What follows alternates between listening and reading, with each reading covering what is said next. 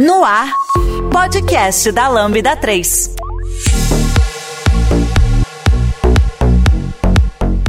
Olá, eu sou o João Pedro e esse é o podcast da Lambda 3. Hoje vamos falar sobre jogos nostálgicos. E aqui comigo estão André Correa, Samuel Vulgo Samucation, Vinícius Alves. Bom, pessoal, não esqueçam de dar cinco estrelas no nosso iTunes, porque ajuda a colocar o podcast em destaque. E não deixe de comentar no, episódio no post do blog, em nosso Facebook, SoundCloud e também no Twitter. Ou, se preferir, mande um e-mail pra gente no podcast lambda3.com. Bom, pessoal.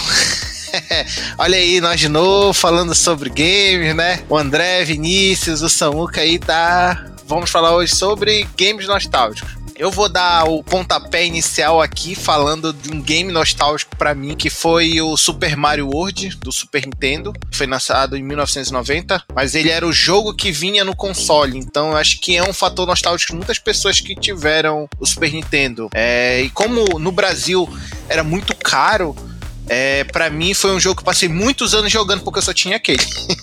então para mim eu passei muitos, muitos anos jogando e, e tempos depois quando eu voltei, eu vi a importância que ele tinha para a indústria. E tem uma importância muito grande na indústria, porque ele foi uma revolução. Tem gráficos legais para época, ele tem uma mecânica nova que foi tu poder usar o Yoshi. Isso não tinha nenhum jogo. Tinha sido pensado no Mario Bros 3, mas esse foi o primeiro que tu podia usar o Yoshi. E foi assim, incrível. Um jogo muito, muito extenso e com uma, uma aquela historinha clássica, né? A Peach é é levada pelo Bowser e o Mario vai atrás e bababá. É, é isso. Mas um, um, um fator curioso é que esse Mario é chamado só assim Estados Unidos e Europa. No Japão ele é considerado Super Mario Bros 4, que ele segue a sequência dos outros jogos. Mas muitas pessoas conhecidas no meio dizem que esse jogo não, ele é uma parte por ter toda uma estrutura diferente dos outros, dos três anteriores, né? Eu acho que é, eu vou dar esse pontapé inicial aí falando porque é um jogo nostálgico. Acho que o Samuel o tem nome um dele jogo é aí. Super Mario World. Super né? Mario World. é. World. É, World. Parece que você comentou do cartucho. Desculpa, só rapidinho. Eu, eu nunca tive o cartucho do Super Mario World, né? Quando eu tinha o Super Nintendo, eu tinha o famoso Super Mario All Stars. Ai, Ah, nossa, legal. lembro, eu Ah, também tinha é esse. um, é um conjunto de jogos aí que tinha o Super Mario Bros, Lost Levels, né? Super Mario Bros Lost Levels. Tu pode colocar entre aspas, ele era meio que uma remasterização, né? Porque ele tinha No o 28 bits, Super né? Mario Bros 3, aham, com um É, gráfico era, era como se fosse um, né? um, um remaster, vamos dizer assim, de É, jogos do, do do- NES, né? Nintendo fazendo escola. É. Eu acho muito legal que quando eles trouxeram, inclusive, o, o recurso novo que era o Yoshi, eles já trouxeram com várias novidades, assim, de... Você tem todas as cores ali, né? Você tem... E cada cor tem uma coisa específica. Então eles, eles não simplesmente trouxeram uma mecânica, eles trouxeram uma mecânica nova com várias possibilidades. Acho que é um dos motivos de... Não só esse jogo do Mario, né? Mas ele ter ab- abrido ali essa, essa expectativa de que Mario sempre vai trazer muitas coisas novas. É, é, o 3 ele tem esse quebra de paradigma, né? Ele coloca essas. No 2, eu me lembro assim: que no 1 tu teve um Super Mario linear. Aí no, no 3 tu tinha o Super Mario que podia pegar aquela peninha e tu voava, né? E no, Sim. nesse Super Mario World é, teve tantas modificações que eu acho que dava um episódio à parte só pra falar as evoluções que ele trouxe dentro do gênero do Super Mario, né? É um jogo muito. que realmente foi uma quebra. O 3 já é uma. Já, você já percebe a evolução, né? Quando a gente pega o. Porque teve uma, uma coisinha ali que também aconteceu que no 1 ele era assim mais simplesinho, óbvio, era 1. O 2, existe uma polêmica, daria até um podcast pra falar sobre isso, que ele foi um jogo meio que reaproveitado, ele não é bem, se vocês pegarem pra ver, não, é não parece Mario Bros. E o 3, ele é uma coisa já mais perto do, do, do, do Word, né? Então, tem essa questão Ah, também. era, aí. o 2 era o famoso Doc Doc Panic, não tinha um esquema Isso, assim? exatamente. Que eles trocaram porque era muito difícil pro público americano o original. Tanto que aqui tem uma mecânica muito zoada, assim, tem uns bichinhos que ninguém entende, né? Uns, uns, uns pavão lá, uns negócios que não existem no Mario.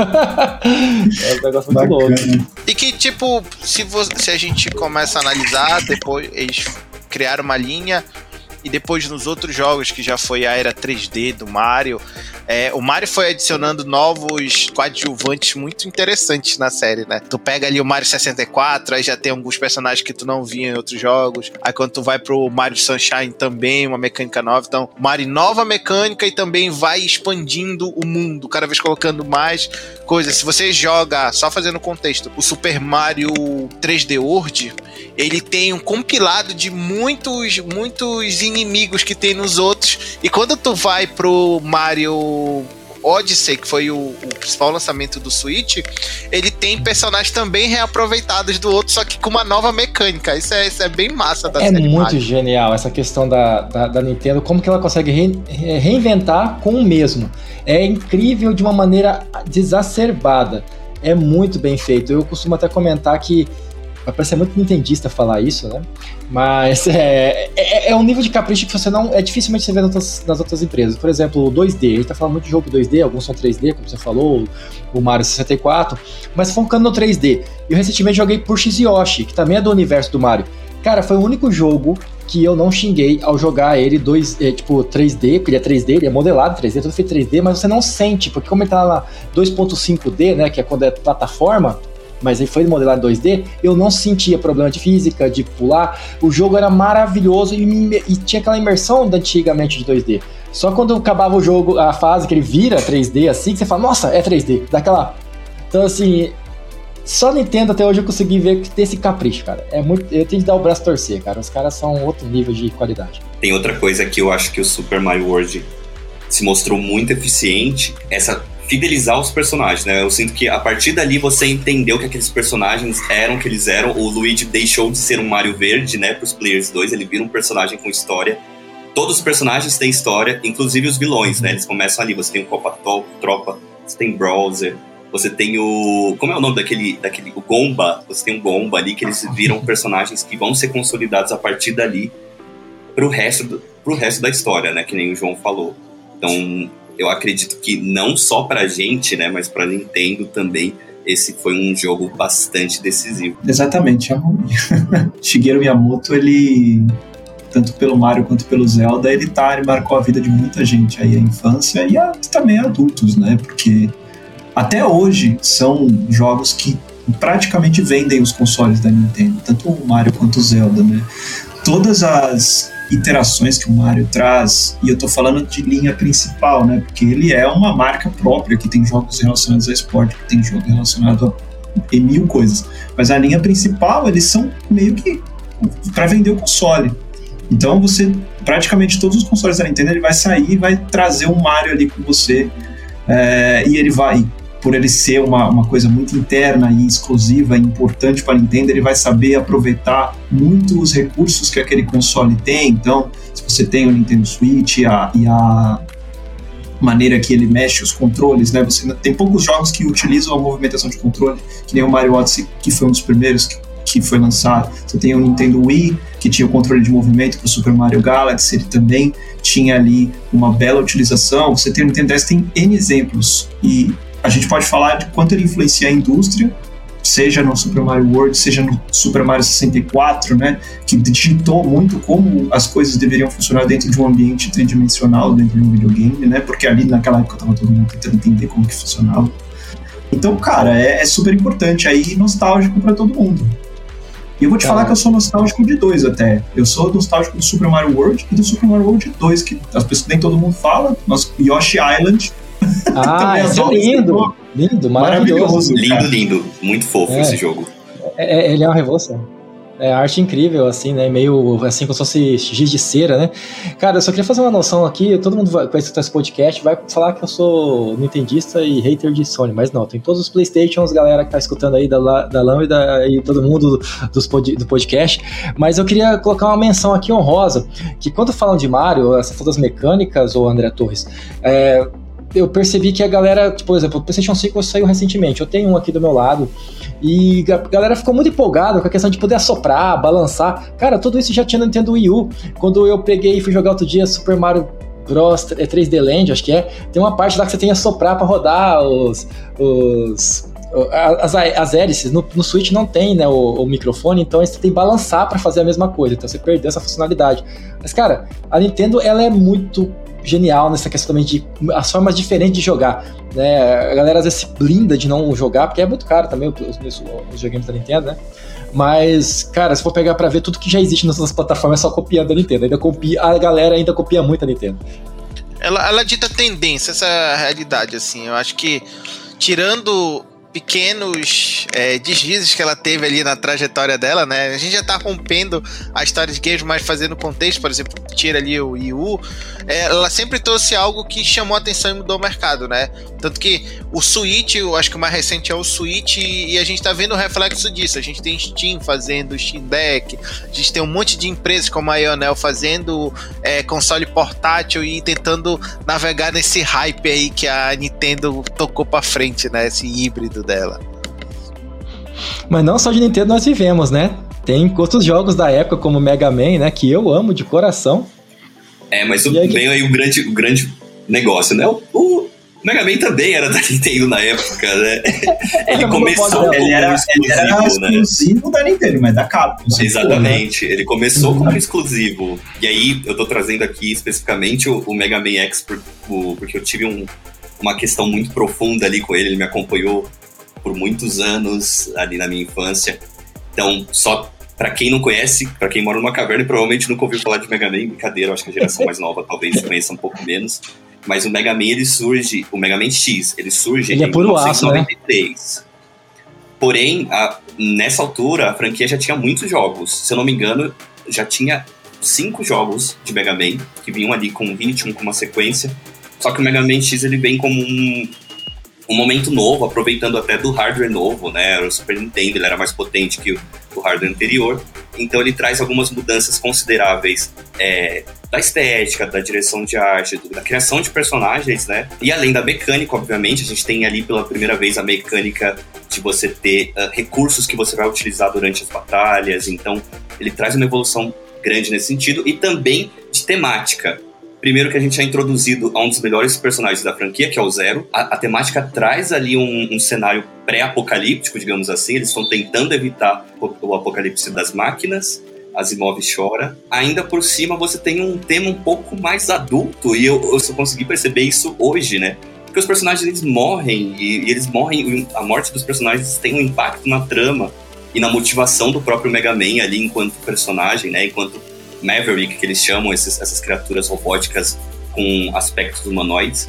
E além de ter toda uma mecânica incrível de, de ordem mais adequada para você enfrentar o, o, os mestres, uma coisa que hoje o pessoal exalta em Elder Ring, né? Olha, Elder Ring faz isso, mas os jogos antigos ali já tinham uma mecânica de dificuldade, né? Se você não enfrentar tal boss primeiro, quando você chegar naquele ali, vai ser mais difícil.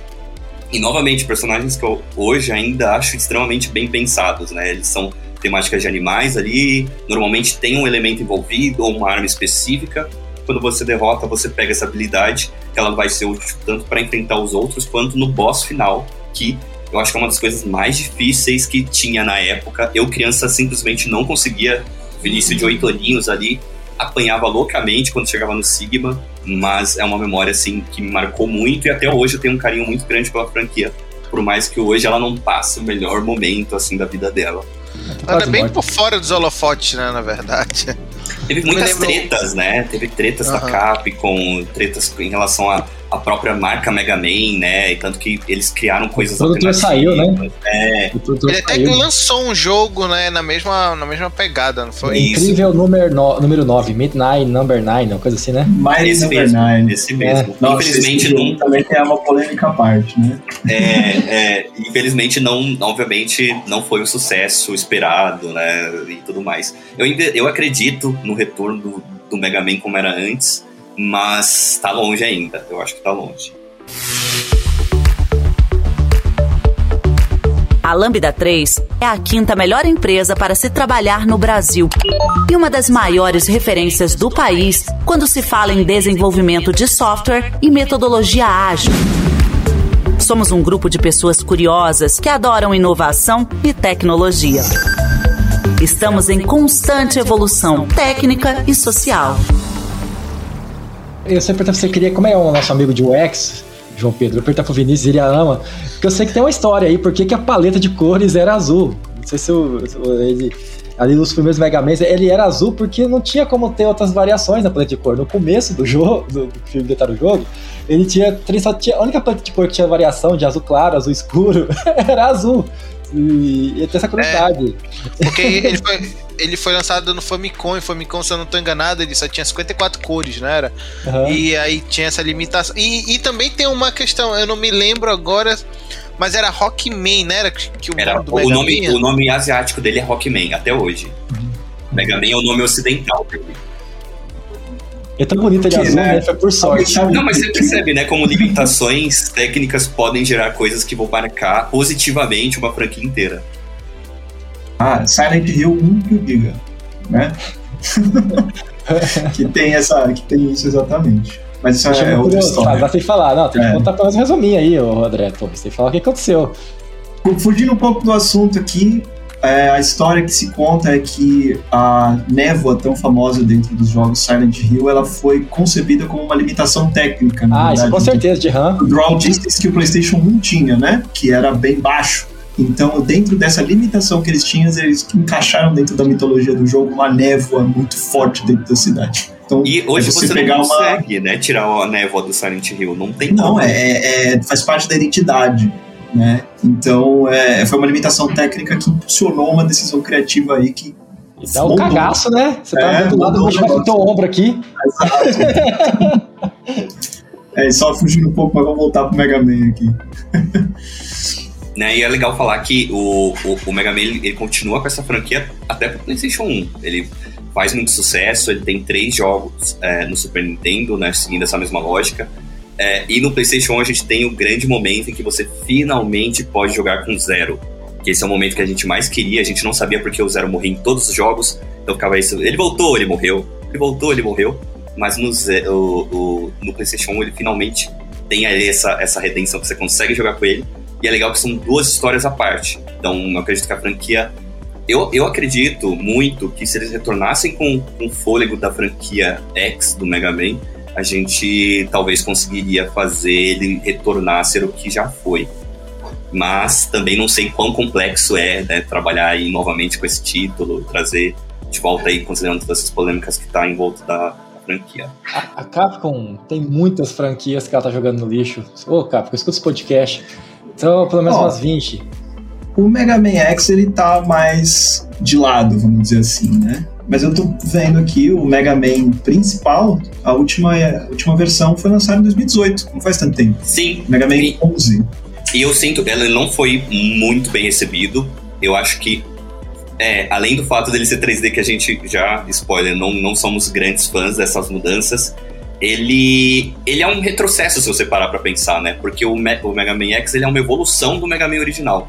Então, ou você continua com o Mega Man X enquanto temática, né? Ou evoluir também, que eu acho que seria o ideal para algo novo, não 3D. Preferencialmente. É, se, for, se for 3D, pede consultoria pro pessoal do Yoshi Push Yoshi. Que, como eu falei, eu joguei e não percebi que era 2D, porque a mecânica funcionava. O bicho é pesado, você pula, você cai. É irritante jogar um jogo 3D, 2.5D, quando mal programado. E só uma menção aqui também, Maverick Hunter, que é a versão do Mega Man X do PSP, também em 3D. Joguei, fiquei todo empolgado, nossa, jogar Mega Man X no PSP. A versão do PSP é em 3D, é igualzinho, o jogo refeito em 3D. É um lixo, gente, desculpa falar, mas é, não dá dois pra jogar. E meio Porque ele é, são modelos em 3D que você anda em 2D, certo? Isso, 2.5D é isso. Você está é, é, é, você está você desenvolveu todo o jogo em 3D, mas ele está travado na perspectiva 2D. Mas galera, é horrível, você pula, o personagem ele flutua assim, ó, igual assim, você não tem controle dele, é horrível. Que o cara que joga Mega Man X, ele quer jogar Mega Man X, ele não quer jogar uma versão destruída do Mega Man X. não mentiu. É, não mentia, tô sendo sincero só. E, é, e, com muito amor no coração. Eu amo, eu tinha Mega Man quando tinha Super Nintendo, tá? Eu adoro esse jogo, eu zerava todo dia quase. E o meu cartucho era piratinha. Enfim, era o que dava pra ter na Alternativa. Alternativa, mas eu tinha uma cópia original, de acordo com a copyright, tá? Pra deixar bem claro pra todos aí. E galera, quando eu fui jogar foi uma decepção, tem que concordar. Só assisti o filme que vem junto no jogo, o filme. Eu aconselho, quem gosta da franquia, tem um filme que vem junto e vale a pena. Você vê a história. É, é um negócio que é muito complicado tu tentar mexer com uma franquia clássica. Eu acho que isso é o principal ponto de qualquer franquia que fez sucesso lá no passado no 2D. É as empresas tentarem colocar a mão nele. Não, vamos tentar ganhar uma graninha aqui e aí tentar fazer algo diferente. Porque é a mesma história, só fugindo um pouco, de games e séries e filmes de game. A gente quer ver a mesma coisa, cara. porque já tá na mente ali, não adianta, não adianta. Tu sempre vai ter aquele valor nostálgico daquela série, daquela, daquele conjunto de games. É tipo, por exemplo, é um que a gente vai falar para frente, Donkey Kong Country. Ele passou muitos anos sem ter um jogo principal e recentemente teve um que é o Donkey Kong Country Return, Freeze Return, alguma coisa assim. Tropical Freeze. Você, Tropical Freeze. Eu joguei, eu não zerei e eu gostei. Eu acho que ele, ele tem assim por trás um o Donkey Kong. Não é aquele Donkey Kong que eu gostaria de jogar, sendo bem sério. também não é boa, não.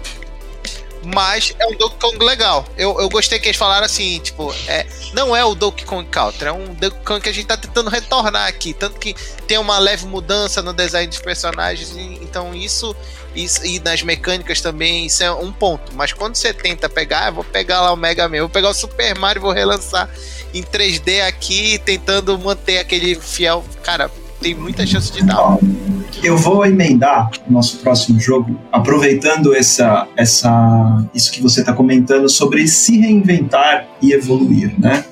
Então, o jogo que eu ia trazer aqui, que é nostálgico, que é muito, joguei muito quando eu era muito mais novo, né? E gostava muito do nosso querido Super Metroid, né? Também do Super Nintendo.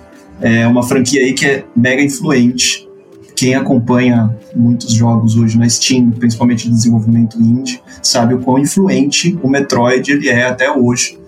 É, pela jogabilidade, aquele famoso que eles chamam gênero, é uma palavra que eu não gosto muito, mas eles chamam o gênero de Metroidvania, né? É, não gosto muito dessa palavra, também não acho que ela faz muito sentido, para mim o Metroid, muito tempo antes do Castlevania, ele já fazia o que ele fazia. O Castlevania inicialmente tinha uma outra dinâmica de jogo, né? uma outra, outra forma de funcionar, mas é isso. Polêmica. É, é a minha opinião, né? Lembrei outra Mas- polêmica do seu jogo, André Torres, que dizem que a primeira personagem feminina foi a Ellie, mas eu acho que foi a Samus, né? Se não se fosse, não foi a primeira, foi uma das primeiras heroínas, mas, né? Porque desde ali do NES já existia a Samus Aran, grande Samus Aran, caçadora de recompensas ali no Metroid. Muito bom, E gente. é uma franquia que nisso. passou por algumas, algumas transformações, né? A gente teve o Metroid, é, que nasceu ali no NES, né? No, no Famicom, conhecido no Japão era Famicom, mas é Nintendo Entertainment System aqui, né? O NES, o Nintendinho também é conhecido assim. A gente tem o Super Metroid. Na verdade, antes disso, a gente tem o Metroid 2 no Game Boy não Color, no Game Boy normal, sem cores, que foi até refeito para é, Nintendo 3DS esse jogo.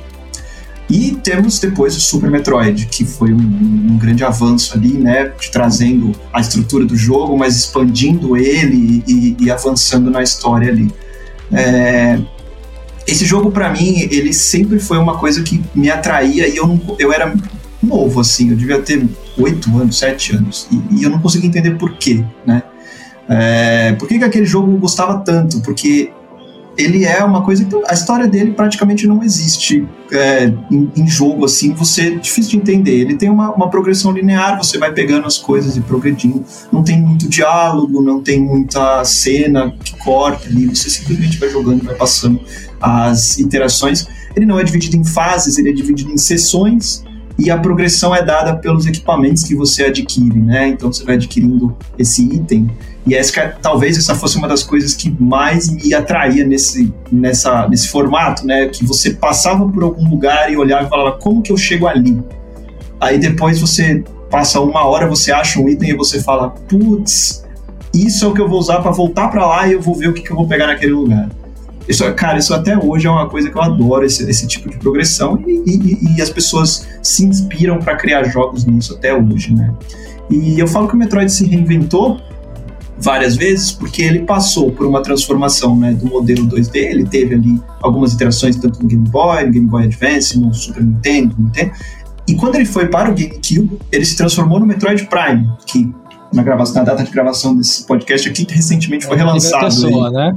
Exato, foi trazido para o mundo Então não 3D em primeira pessoa, completamente diferente. completamente diferente. Ele divide opiniões, porque ele é completamente diferente. Sei que ele é assim. amado, tá? Deixando bem claro pra galera do podcast. É porque eu não gosto de primeira pessoa que eu tenho aquela cinetose, aquela doença que eu não posso, eu fico com enjoo. Eu também tenho. Eu, passo, eu baixo mod pra essas coisas. Aí. O Metroid Prime, ele foi um jogo que fez muito sucesso. Ele dividiu opiniões, mas ele fez muito sucesso. Ele teve duas continuações, né? Foi até o terceiro. E é muito querido aí por muitas pessoas. Ele ainda existe a estrutura de jogo, a progressão, a forma como ele funciona, os personagens, mas ele é outro estilo de jogo em comparação e deu certo. Depois disso, o Metroid tentou outra vez se reinventar com aquele famoso Metroid Other M ali, que aí já tentaram se reinventar com um jogo que era em 3D, é, mas em terceira pessoa, e aí já não deu certo. A franquia ficou abandonada por um tempo pela Nintendo. A Nintendo deixou esse, esse filho que também é, era tão famoso antigamente quanto Mario Síndrome Zelda. de Capcom. Síndrome da É. Capcom, quem faz experiência e depois vê que fez caquinha e joga fora. É, é, é, talvez tenha alguma coisa a ver com ter um canhão no braço, não sei. Mas eles deixaram de lado. A Capcom tem problemas com pessoas com canhão no braço. É fácil. É, não sei. Desenvolvedores do Japão, quando vê o cara destrói a história, então. É, canhão no braço não dá. Aí, agora, acho que recentemente que voltaram para o 2D, mas mais no 2,5D agora com o Nintendo Switch, com o Metroid Dread aí, também foi bem recebido. É, voltaram mais à, à época clássica do Metroid ali, né? Com algumas novidades. Eu tô sentindo assim que o meu sentimento que tá rolando é assim. Era a franquia que tava ali na geladeira da Nintendo já faz uns anos. E a Nintendo tá já há um tempo anunciando Metroid 4, né? Que tá um. Acho que tá meio que um bololô, porque pelo que eu já vi alguns sites falando, foi o. Pararam o desenvolvimento, voltaram do zero, então, e tá aquilo, então estão tentando fazer meio que um hype, né? Lançaram o Dread, lançaram o remaster, tá rolando boatos que eles vão continuar lançando o remaster do, do 2, do 3, então meio que ela tá querendo voltar essa franquia. Ela, ela encontrou, digamos, um molde, porque os reviews estão super positivos do remaster, e esse molde para tentar aproveitar e deixar as pessoas esperando o 4, né? É o sentimento que eu tô notando. Assim. A gente conseguiu até que enfim fazer a transição, agora a gente vai criar o hype pra pe- puxar a nossa nova franquia. Ela merece, né? A Samus merece aí voltar, porque sempre muito, muito bom. Uma pena que ficou muito tempo parado, mas vamos torcer aí para realmente trazerem de volta e seguir com continuações aí, porque é muito importante, é um jogo nostálgico para mim esse. É, A Nintendo tem um pouco disso, né? Ela deixa na geladeira e depois ela resgata, tipo como ela fez com o, o futebol do Mario, o Battle Strike, que já- que era do, do Super Kirby, Mario Strikers. É, aí eles retornaram agora. Não, não fez muito sucesso por algumas escolhas de, da, da Nintendo, mas é, eles, têm, eles têm esse histórico de fazer isso. Eles fazem o jogo, colocam na geladeira e em algum momento eles descongelam pra jogar pro mainstream. A escolha que não fez sucesso foi o preço, né? Porque, pelo amor de Deus, muito caro pra um jogo de futebol de Mario, assim, gente, convenhamos. Eu vou parecer nintendista nesse podcast, galera, porque eu vou falar assim, a Nintendo até quando ela erra, ela acerta, né? O Mario Rebirth lá, que era um jogo pra ser meio assim... Um jogo meio assim, sem muitos interesses. O Splatoon é outro, que do nada explodiu, ninguém dava nada no começo quando lançou. A Nintendo tem essa magia, cara, é incrível. É a magia de colocar a mão no negócio e o negócio dá certo. É bizarro. Tem um negócio que eu acho muito legal sobre o Super Metroid também, que às vezes acaba ficando meio ofuscado, mas é o fato dele flertar bastante com a temática do terror espacial. Eu morria de medo dos, dos, dos chefões, das, das, A dos avó do Dead Space. feios. É a avó do Dead Space, pô. Ela, ela correu para que Dead Space pudesse andar. É um negócio assim muito bem feito e é muito legal que eles mantiveram isso nos jogos novos, né? Você tem uma questão de, de pânico, de putz, esse não é o momento de eu enfrentar essa coisa aqui, não. E você tem que correr e realmente fugir do, do- de, de ameaças assustadoras, assim. Eu acho É, um baita mérito da uma- franquia. Ela tem uma inspiração do Alien, né? Acho que ele fazia bastante sucesso nessa época, o filme. E ela tem esse, essa inspiração ali do, do terror no espaço. Tanto que eu lembro que a, a, a trilha sonora do jogo, ela tem bastante esse clima de, de sinistro, assim, mistério, ao mesmo tempo terror, suspense. É muito bem, bem Descoberto, ambientado. Exato, muito bem ambientado isso aí. Você tem uma civilização antiga ali que nunca se explica muito sobre, mas que faz parte da presença da mitologia ali dentro da história. É, é um jogo, para mim, ele é único ali na, na, na, na, época, e tanto que eu, eu me repito agora, mas ele é influente até hoje em, em questão de jogabilidade e, e também em aspectos do tipo que você falou, ele pode influenciar, por exemplo, o Dead Space, né? Claro que o Dead Space também traz inspiração de jogos, de, desculpa, de filmes de terror espacial como Alien, mas o Metroid já fazia isso já ali nos anos 80, quando Nada foi lançado pela primeira vez. Tudo se copia. É. E um easter egg, né? É, assim, no final ela se revela uma mulher, né? Que assim, era um easter egg na época. Era um easter egg. Era né? uma, uma, novidade, assim, né? Ninguém, não era tão comum ver uma protagonista feminina. Infelizmente, né? Vamos, aí tá, tá, tá melhorando, mas na época era muito incomum. Sendo principal, é bem difícil. Ficava muito ali a Princesa Peach, acontecia é. alguma coisa, era muito coadjuvante, né? Foi uma quebra de paradigma, de fato. A Lambda 3 é uma empresa de tecnologia com expertise comprovada na construção de produtos digitais e soluções customizadas de ponta a ponta, que transformam o seu negócio para uma nova realidade. Saiba mais no site lambda3.com.br. Eu acho que a gente tocou no Super Metroid, que foi um sucesso Super Nintendo, foi um sucesso no NES, né? Acho que o primeiro jogo foi no NES, se eu não tô enganado.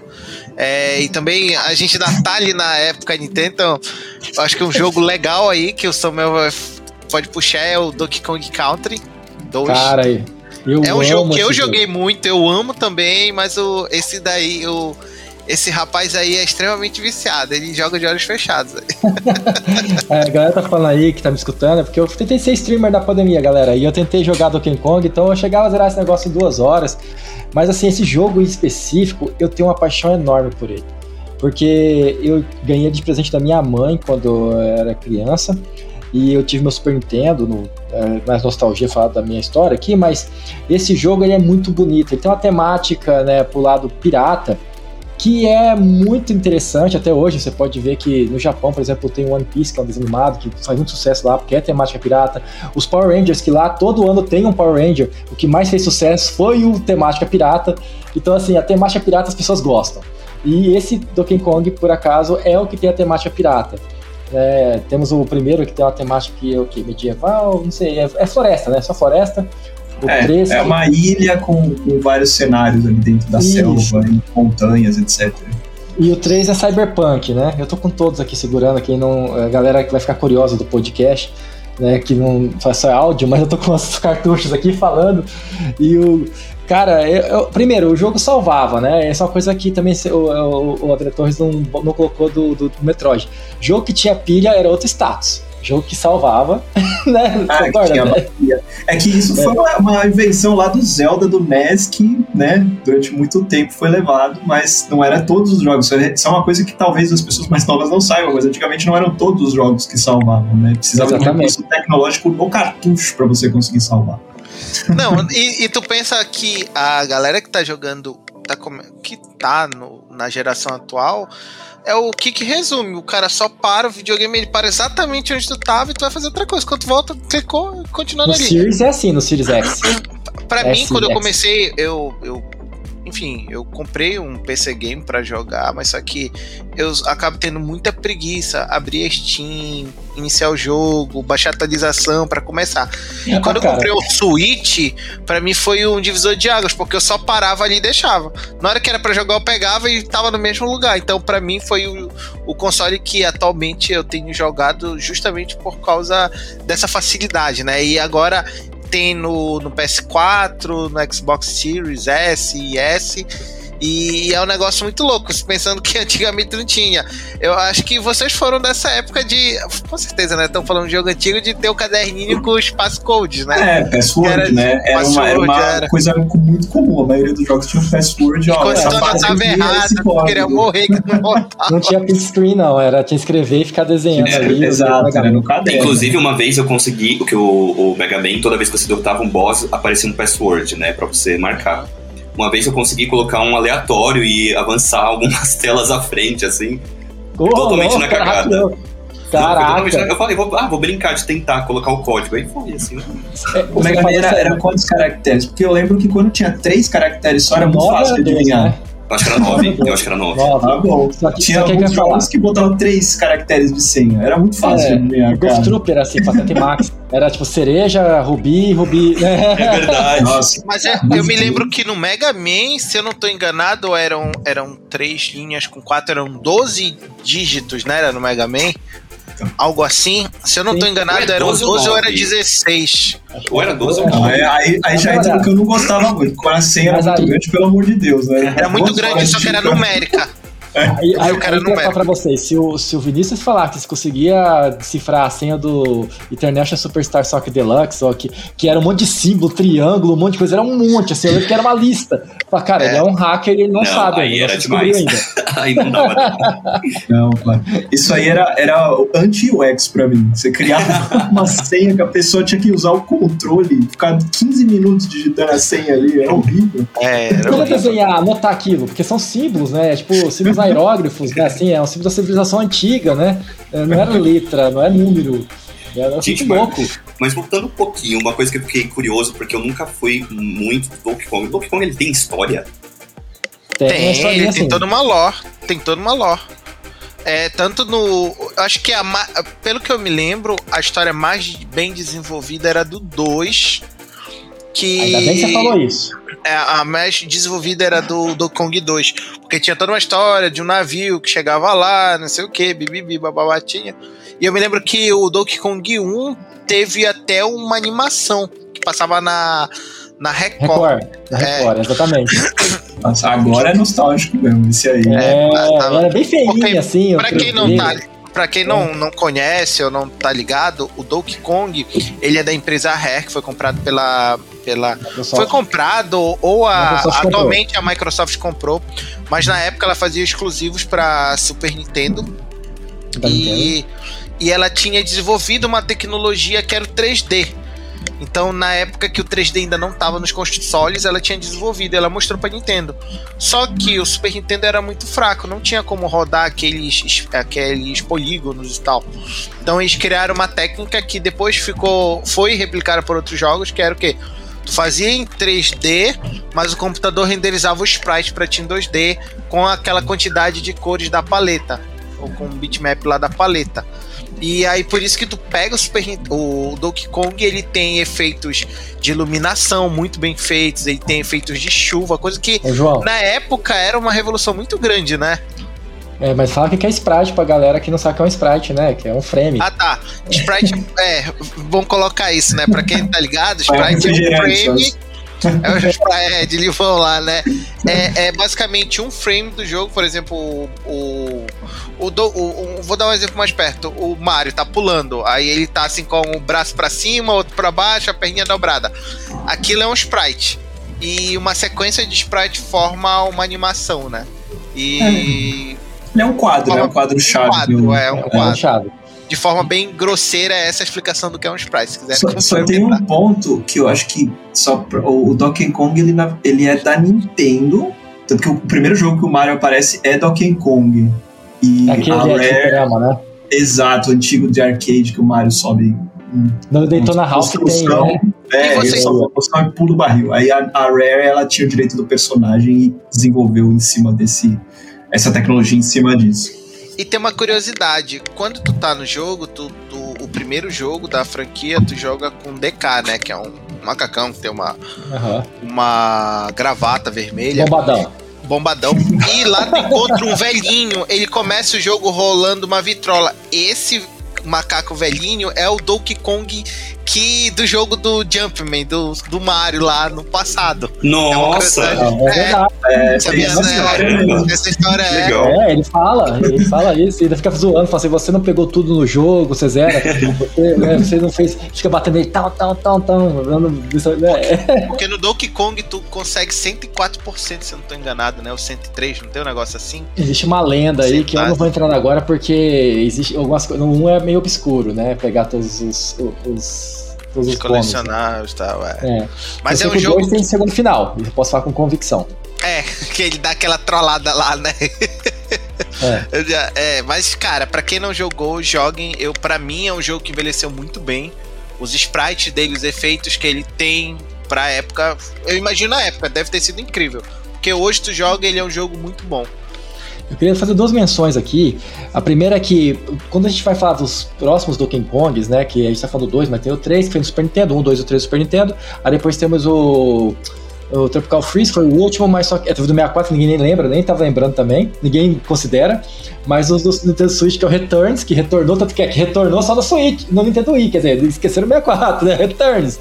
E o, e o Tropical Freeze, eles são muito bonitos, mas tem dois pontos que todo fã da franquia vai achar ruim que é, é não tem os eu sei o nome dos jacarés, se o nome agora deles, mas porque reza a lenda que a Rare é dona do, do, direito desses personagens e tá com a Microsoft. Eu não sei se isso é verdade, se é lenda, pesquisem.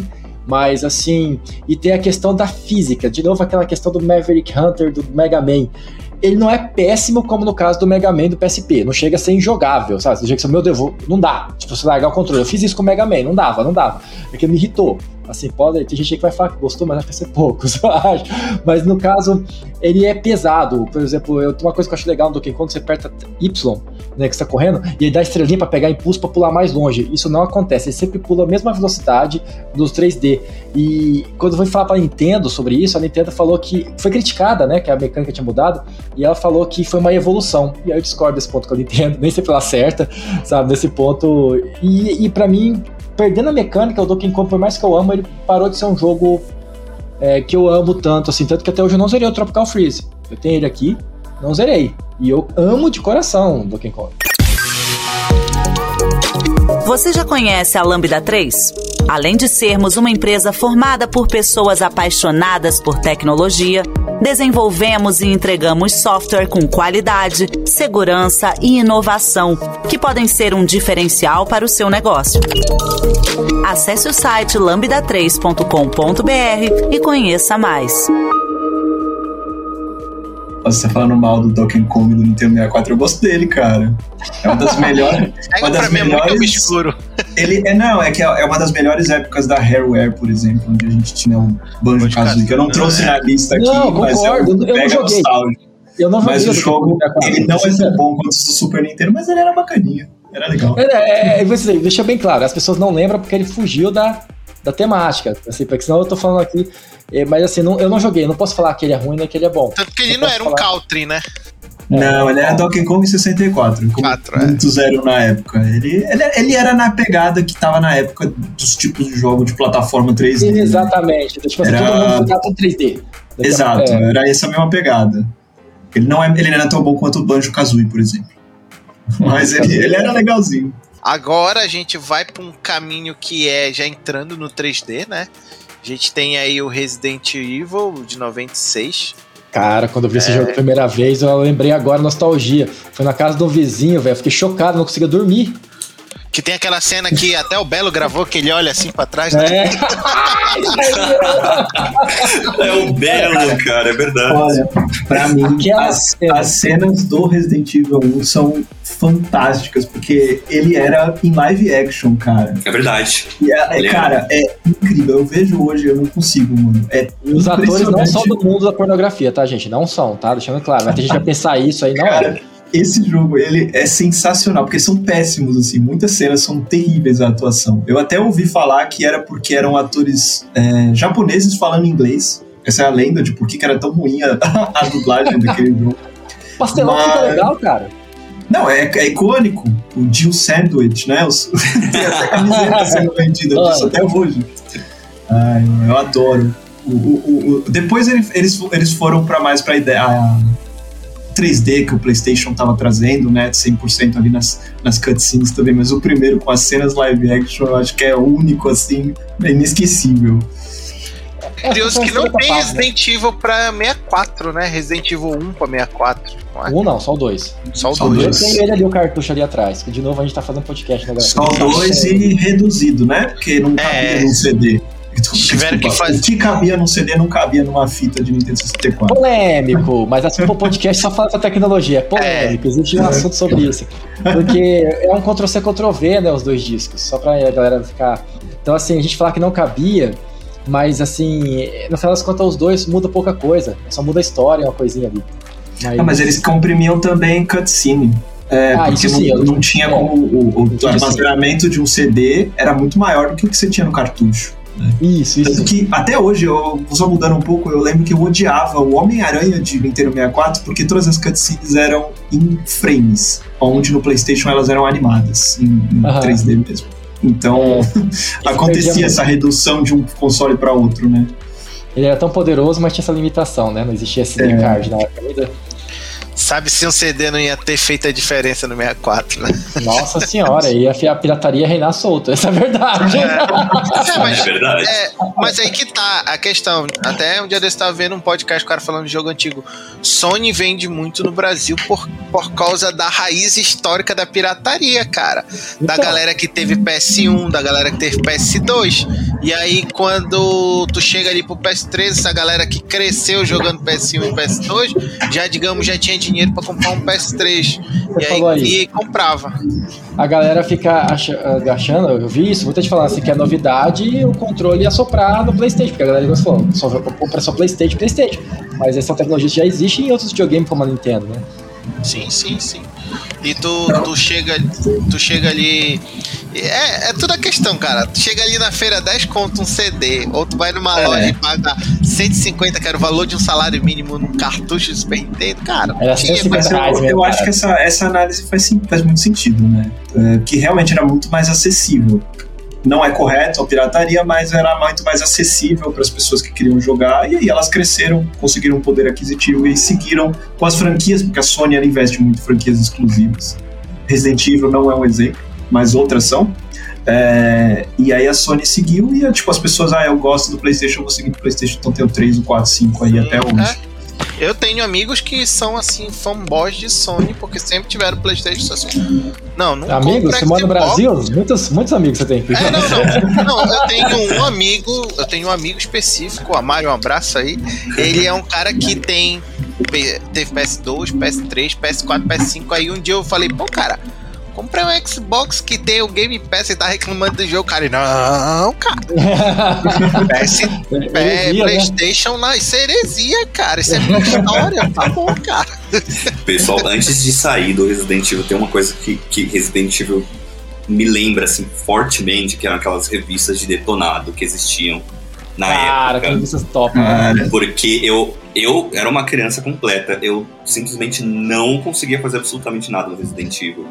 Mas aquelas revistinhas, elas eram salvadoras por causa dos puzzles, quais armas você tinha que salvar para matar os boss que apareciam no futuro. E tinha esse negócio, né? Se você não levasse uma arma certa para um determinado momento da história, adeus seu save. Pode jogar o save fora e recomeçar, porque você tava lascado. É, Cara, a gente a gente falou muito. O Resident Evil é legal a gente mencionar, porque ela também é uma franquia que segue até hoje, né? Tem uma, uma iteração aí, o Resident Evil 8, saiu ano passado, né? E ela também foi mega influente, né? Porque ela trouxe o, o. Dizem que não foi ela que criou, mas que ela popularizou o survival horror, né? A gente tá hoje super em alta com a série de The Last of Us. The Last of Us também tem o gênero é survival horror ali que nasceu do Resident Evil, né? Eu acho a, a ideia do Resident Evil, ele traz um negócio de identidade visual que marca na cabeça das pessoas. Algumas coisas, por exemplo, as histórias deles, elas não são tão complexas. Ah, é uma é, vírus zumbi, não é limitado só a zumbi, eles chamam de arma biológica. É, mas tem sempre aquela organização secreta Umbrella com uma marquinha vermelha e branca ali, todo mundo, nossa, o que, que é isso? Que é a Umbrella do mal. Toda a identidade, o Nemesis, os zumbis, os próprios personagens principais, isso cunhou e fortaleceu tanto a franquia, né? É, virou durante muito tempo Resident Evil era sinônimo de zumbi. Por mais que ela não criou nem de forma nenhuma, ela já existiu muito depois de já existir zumbi na cultura popular. Ela popularizou isso muito. E, cara, trouxe uma porrada de filmes, trouxe séries de qualidade questionável, mas trouxe. Cara, a influência dela é, é gigante, assim, na cultura que a gente tem hoje, na cultura pop, lógico. O Resident Evil como um todo. E tudo nasceu ali no PlayStation 1, com esse CDzinho aí.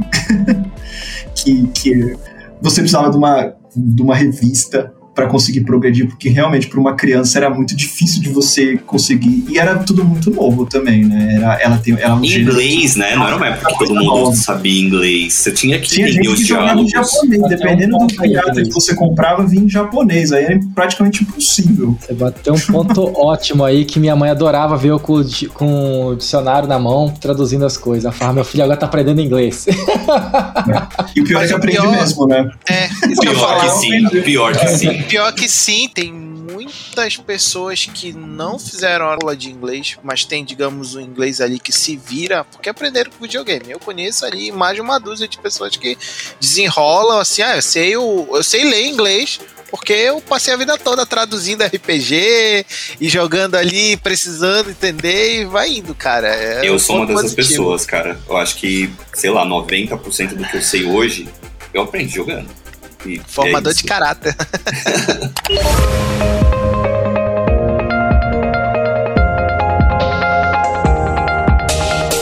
Trabalhe na Lambda 3 de qualquer lugar do Brasil. Estamos com várias oportunidades abertas para atuação remota full-time. Acesse vagas.lambda3.com.br, conheça nossas vagas e vem ser Lambda. E, tipo, tem um, um, ponto que a gente pode colocar é que já existiam outros jogos. Eu me lembro que já existiam outros jogos nessa pegada, igual como tinha Resident Evil, né? Com essa visão com a câmera parada e tu andava no cenário antes, quando surgiu 3D. Mas para, a impressão que eu tenho foi que o Resident conseguiu consolidar esse formato. Tanto que ele foi com esse formato de jogo até a, o 3, né? Que aí quando teve a grande mudança da, da série principal. Vocês veem da mesma forma? A câmera fixa no topo, né? Isso. Ela uhum. sim. Eu acredito que é, é, porque o jogo foi muito popular, assim, né? E todo jogo popular, ele. Na verdade, a gente não, não, é só o jogo, acho que filmes e livros também, quando são muito populares, eles criam vários derivados. Vários derivados. A gente vai ver, ah, eu lancei essa mídia é, esse filme ele traz 200 derivados. Eu lancei Mad Max, lançou ali Waterworld derivado. lancei é, Resident Evil, vem um jogo ali de vampiro, eu lembro, não lembro o nome agora, que é exatamente ah, igual ao Resident Evil. Mas não tipo vou lembrar câmera, também não. Paleta. Cara, não Cara, lembro o nome. Eles trazem derivados. Travado, né? Você faz ficar travado Exato. ali, só o personagem que é 3D mesmo. Eu acho que isso é rico, eu acredito que é um estilo que deveria continuar ainda, mesmo hoje não fazendo muito sentido, que a gente consegue fazer uns 3D muito top, principalmente a tecnologia atual, nossa, 2023, a gente consegue já o Resident Evil 4 Remake que vai vir aí, vai ser muito bonito e vai para ser realista. Só que, cara, eu acho que ainda tem um charme. O Resident Evil 0 e o 1 Remaster mostrou que ainda é lindo ver aquele negócio. Ainda dá. E dá pra fazer um filme de terror naquele negócio. Porque o fato de você estar tá dando um negócio e o personagem ficando pequenininho lá no fundo, cara, é uma, é uma situação pra te deixar mais com medo. É bem claustrofóbico, né? Você fica com uma sensação de pânico ali. Eu acho que isso é uma coisa que eu tenho. Eu, eu não tenho nos jogos novos do Resident Evil. Eu não, não sinto o, o medo, sabe? Exatamente, é, virou ação. É, mas é, uma ação, é porque né?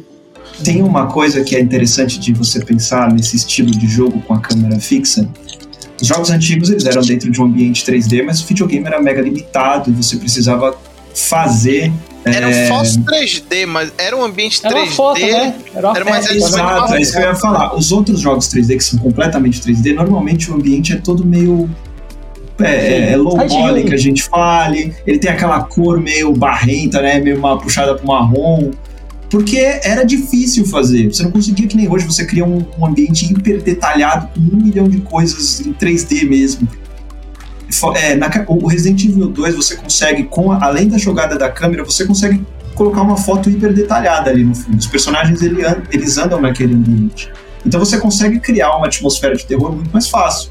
Você não precisa animar uma janela quebrada, nem sempre, né? Às vezes você precisa, mas você não precisa. Você tem uma janela quebrada, você tem um, um escombro caído do telhado, você tem um corpo morto no chão, que você não animou, você não fez aquilo em 3D, você fez uma ilustração e você colocou no fundo. Então dá uma, uma opção muito mais é, criativa para você criar um ambiente ali que o Resident Evil conseguiu levar. Então acho que essa decisão também, que vem de um pouco da limitação técnica, que a gente já falou um pouco antes disso, acho que as pessoas, quando elas são criativas, elas conseguem aproveitar muito bem as limitações e trazer mais do que elas querem trazer. Né? E nessa época a gente vê isso acontecer bastante.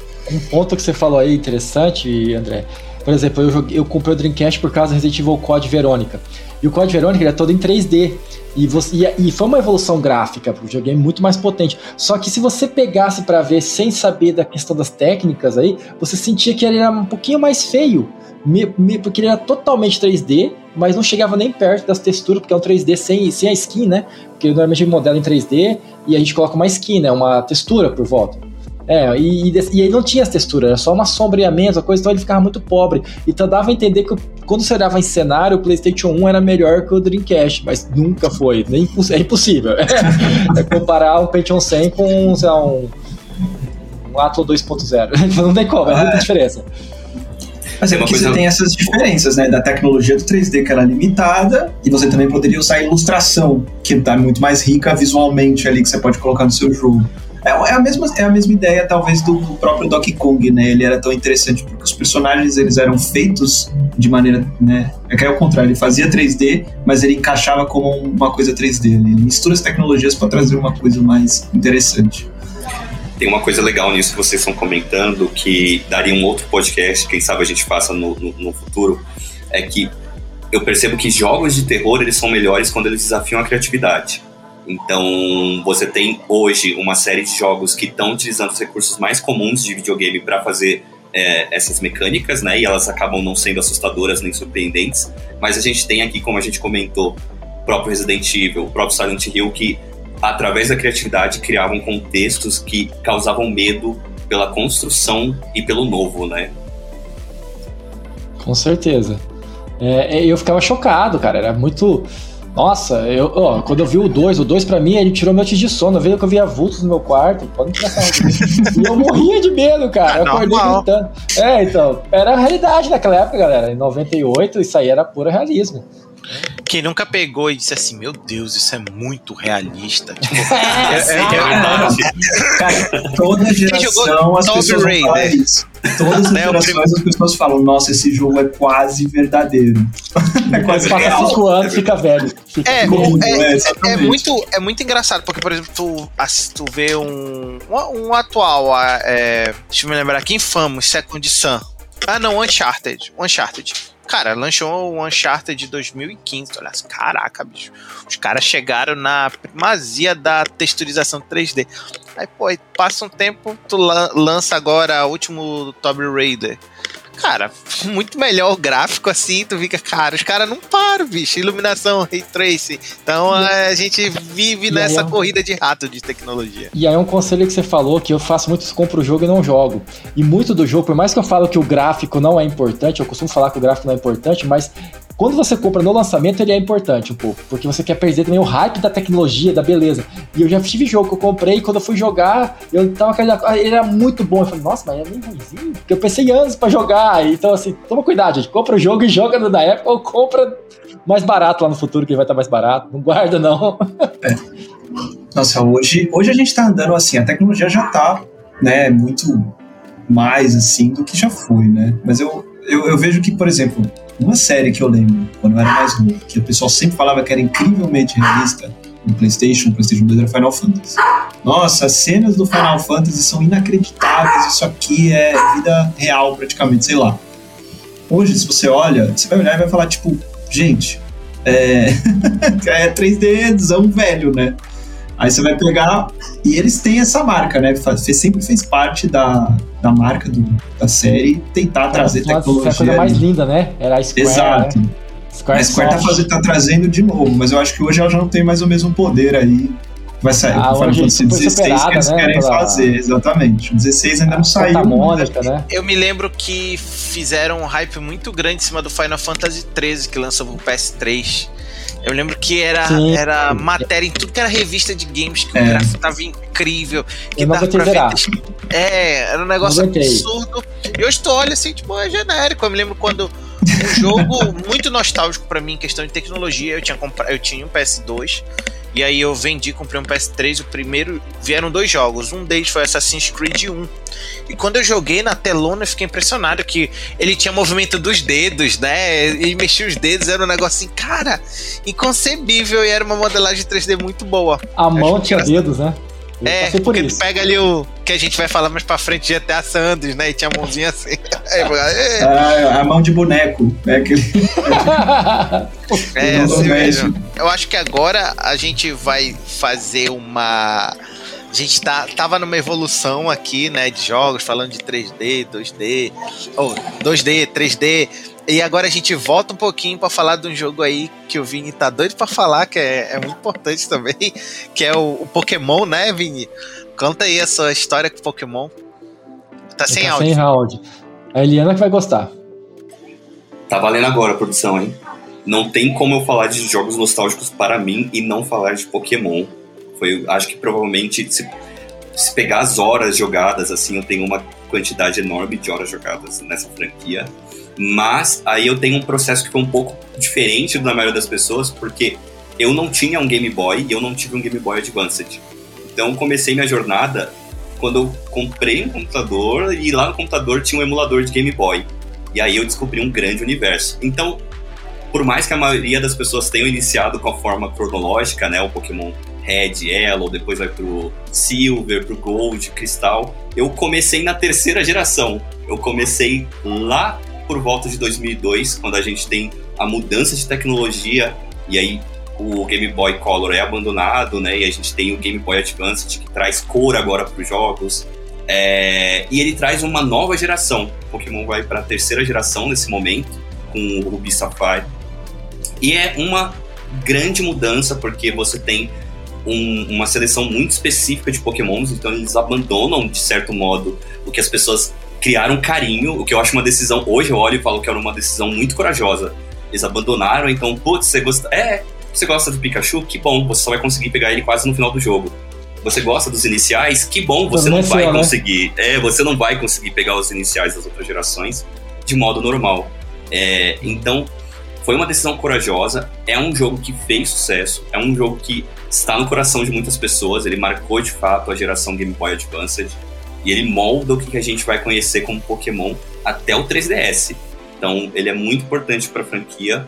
Ele tem uma trilha sonora muito boa também, que o pessoal brinca que é uma trilha sonora tem bastante saxofone, tem uns negócios que marcou bastante também uma geração. É, então tem um carinho enorme por ele. Saiu um remake dele pro 3DS, se eu não me engano, né? Que obviamente não é legal. Eu acho que a, a franquia tá, infelizmente, muito, muito. Tá caindo? Cara, é a grande questão. Eles fazem jogos todo ano agora, né? Se você pegar, por exemplo.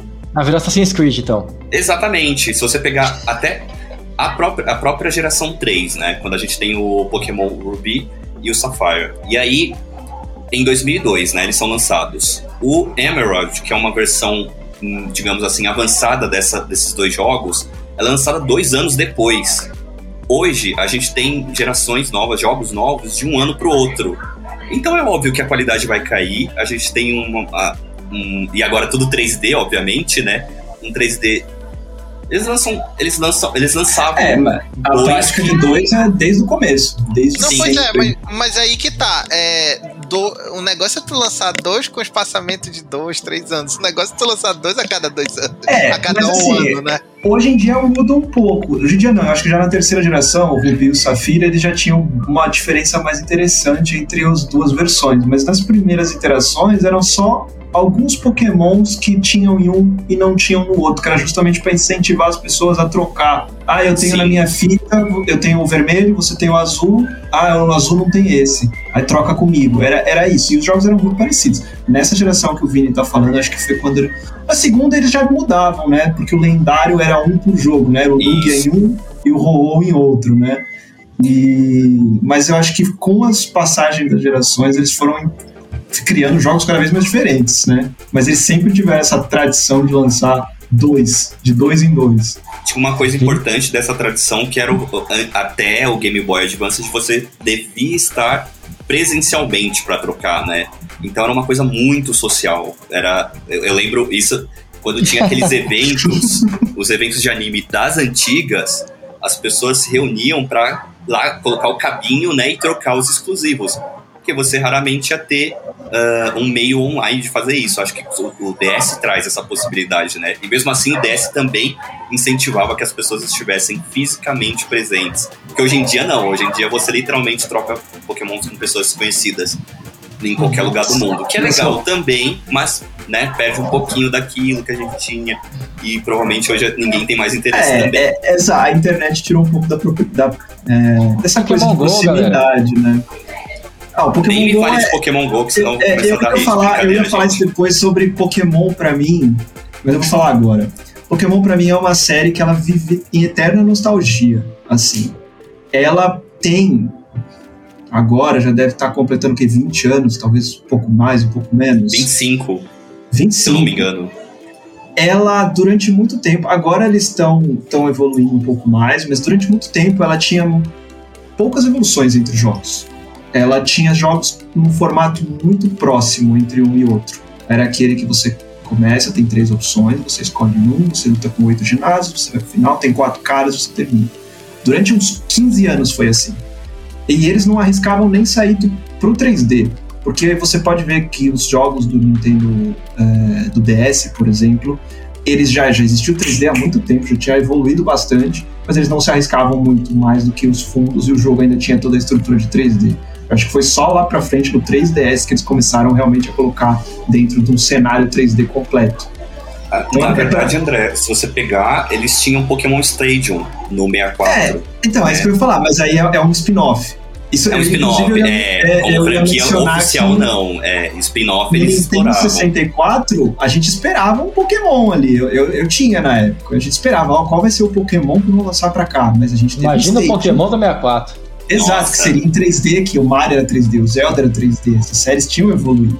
Mas o Pokémon não. Porque o Pokémon também, muito, muito da identidade dele vem de ser um de um videogame portátil. Uhum. Eu acho que também falar. envolve é. da decisão, ah, não fazia sentido, porque... porque como você vai trocar do Nintendo 64? Não é a mesma coisa, né? Porque o, po o Pokémon, ele foi pensado justamente para a dinâmica do portátil. O, o, Game Boy ele foi criado não era para ser um videogame que tu conseguisse ter uma atualização de sprites muito grande, tanto que alguns jogos de ação no Game Boy, te falo com propriedade porque eu joguei muito na minha vida. Eu não falei quase nenhum jogo de Game Boy, mas eu joguei muito na minha vida. Eu tinha o Game Boy Color e o primeiro. Game Boy que foi pensado que foi. Não, mas isso daí foi 2007, eu tinha quase 20 anos. Que o João é rico sim, ele tá fingindo, só. É, não, só rico, gente. Mas sou aí, o, o, que acontecia, que eu, assim, uma nostalgia muito grande é, por exemplo, eu tava viajando, a, o Game Boy não tinha luz, e aí tá com. Tá, tô jogando aqui Pokémon, eu tinha que esperar passar numa luz assim rápida para poder fazer alguma coisa de Pokémon, ficar esperando a próxima interação para eu ficar fazendo isso. Então, ele foi pensado nessa estratégia e se manteve até hoje. Quer dizer, até enfim. É, agora eles, eu tô vendo que eles estão eles estão eles estão tentando inovar mais. Inclusive, o, o, o, protagonista do Pokémon, que teve 10 anos por 25 anos, finalmente conseguiu chegar onde ele queria chegar. E eles vão trocar de Batalhador, hein? Tá bem mais possível chegar. Por 25 é, anos ele teve 10 anos. Ele vai acordar do coma. O mestre Pokémon, o Ash. E você falou de polêmicas, achei interessante, tem algumas polêmicas que o Vinícius vai colocar aqui, daria só um episódio pra isso. Que é é, a musiquinha que fez criancinhas parece que ter problemas. Né? Aí, é, Town. É, tem a polêmica também da epilepsia. Queria ver a visão sua aí. O episódio do desenho. A epilepsia né? era do episódio do Polygon. Do Polygon, ah, ele, foi, ele é. foi cancelado no Brasil, ele nunca foi exibido no Brasil, inclusive. E a lenda porque o Ash não envelhece, né? São as três coisas. E que o Mas Mr. Mime é o pai do é Ash. A... Brincadeira, gente. a lenda é a mesma de todos os outros desenhos, né? Que é um Eu não aguento mais, gente. Teoria já começou a estar em é. Não aguento mais.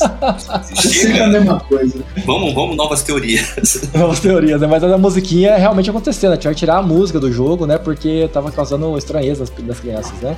Sim. Tanto que é engraçado que tem a, a, a musiquinha da Lavender Town da, do, das versões remasterizadas, dos remakes ela é diferente. Ela tem o, o samplezinho clássico e depois ela fica feliz. Ah, não tá, sei. fica feliz, isso que eu tô imaginando. mas ela era sinistra no Game Boy.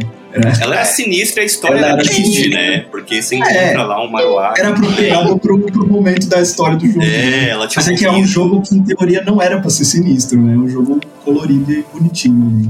Cara, eu tô com a na cabeça agora, vocês acreditam É. que eu tô no YouTube? Ela fica na cabeça, cara. Não Tanto procurem, que gente. essa música, muitos anos depois, ela foi usada no YouTube pra explicar coisas é, de terror em jogos antigos e tal.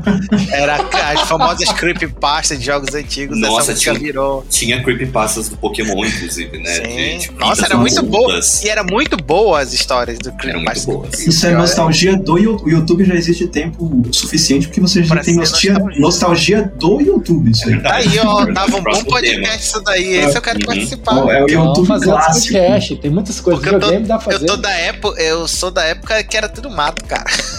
O Pokémon GO é mais um exemplo de como o Pokémon, pra mim, vive numa eterna nostalgia. Porque o Pokémon GO foi lançado muito tempo depois do Pokémon Red e do Blue, mas ele foi lançado com os 150 Pokémons originais do lado do Red e do Blue. E Não. depois, gradualmente, foram colocando os outros, A né? franquia, ela, ela, ela, ela, ela pega dessa nostalgia. Se você pegar, tem. É. Toda geração tem um remake do. Que eu não aguento mais remake de canto. É, toda geração tem alguma coisa do Charizard, que eu também não aguento mais Charizard. Por isso que eu não. É, Tá claro que eu não acompanho mais a franquia, né? nostalgia, eu tô falando. É, E agora os pontos de circular são lugares onde ficam stadiums, né? É, sim, isso que eu ia É. falar. é. Pra mim, a, a melhor coisa, pra mim, a melhor coisa que quando liberaram Pokémon GO, que eu acho que foi 2016, se eu não tô enganado, é ver assim uma galera assim, já madura, fazendo caravana com um monte de gente madura em parque pra pegar Pokémon. Isso pra mim foi o máximo. Foi um cara. fenômeno na Foi época, um né, fenômeno. cara? eu, eu tive conhecidos que alugaram vans pra rodar aqui na cidade pra atrás de Pokémon. Logo sim. Alugaram táxi, van, um negócio absurdo. Eu fiquei, cara, foi um movimento, acho que assim que. Dif- talvez, eu não vou dizer que seja difícil, mas eu acho que vai ser muito raro a gente conseguir ver um movimento desse, sabe? Que tire as pessoas de casa pra sair com o celular, pra caçar É que é engraçado porque o lançamento original do Pokémon, eu lembro que eu, eu tinha 7 anos, em 99, quando o Pokémon passava na Iliana. E é, foi um fenômeno na época. Você via produtos do Pokémon em todos os lugares. Produtos de Pokémon, produtos do Pikachu. Tinha Pampuma do Pikachu, sei lá, tinha tudo. Tazo do Salgadinho, Antártica, ser refrigerante Antártica. Era o anime, é. era o jogo. E assim, aqui no Brasil, né, isso não foi um fato, nem todo mundo tinha um Game Boy, porque não era acessível, não era barato. Eu, por exemplo, não tive um Game Boy, eu jogava no emulador no computador. Eu até falar uma palavra nostálgica aqui, Game Shark. Nossa, Game Não, Shark não, Eu era... aqui no coração, pra andar nas é. paredes, eu usava pra atravessar as paredes no Pokémon Esmeralda. Então, é, então eu jogava assim. E é, é o que deixou acessível a mesma história do, do PlayStation ali também, né? A pirataria acabou gerando interesse em muita gente que não tinha, não teria, não teria interesse normalmente, porque não tinha poder aquisitivo para consumir aquele produto naquela época, né? Uhum. Eu me lembro que quando eu comprei o meu Game Boy, foi 2005, eu acho. Era porque eu não tinha grana pra comprar um, um PS2.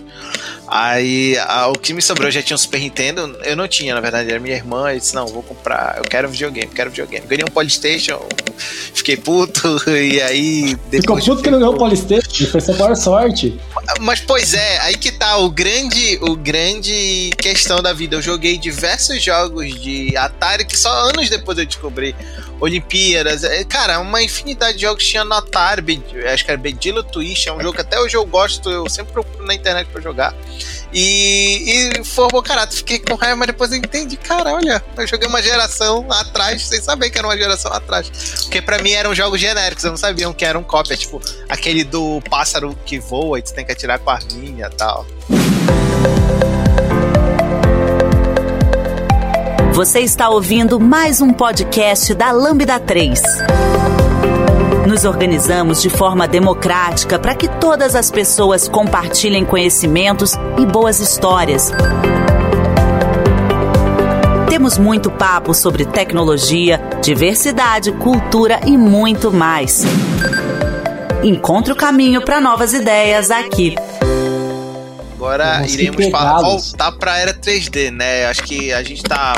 Vamos falar de mais um jogo aí que acredito que quase todo mundo tenha jogado em algum momento da vida, que é o GTA San Andreas. Pra mim é assim uma uma nostalgia muito grande, porque eu joguei GTA louca. San Andreas na locadora, eu joguei quando eu tinha PS2, eu joguei quando eu joguei no, no celular, eu joguei depois no iPad. Então, é, é, tanto que quando teve o remaster agora eu achei um lixo. Me desculpa quem curtiu, mas o remaster tá um lixo. E até hoje eu, é, para mim é o que tá no meu coração, GTA San Andreas. Porque eu me lembro que a, a, minha, a minha experiência, a primeira vez que eu, eu peguei o GTA San Andreas, se eu não tô enganado, ele é de 2004, é 2004, eu devo ter jogado para 2006, e eu fiquei impressionado com aquilo que eu podia começar o jogo e andar para qualquer lugar pegar um carro e andar, pegar, fazer um, um cheat e pegar um jetpack voando. Isso pra mim foi um negócio libertador. Tanto que eu fui zerar GTA San Andreas anos depois, acho que lá pra 2015. Já tava, já tinha jogado muitas coisas. Disse, não, quero zerar GTA e eu peguei e comecei do zero. Qual é a experiência de vocês aí com GTA San Andreas? Gente, GTA, pra mim, ele é um fenômeno inacreditável do PlayStation 2. Eu acho que era, você praticamente não ia encontrar uma pessoa que tinha um PlayStation 2 e não tinha GTA GTA San Andreas. É. É, hoje, a gente tem um fenômeno que é o GTA V, que é um fenômeno porque ele, durante anos, provavelmente até hoje, a data da gravação desse podcast, ele ainda está entre os mais vendidos. Né? 10 anos, San... ele lançou em 2013.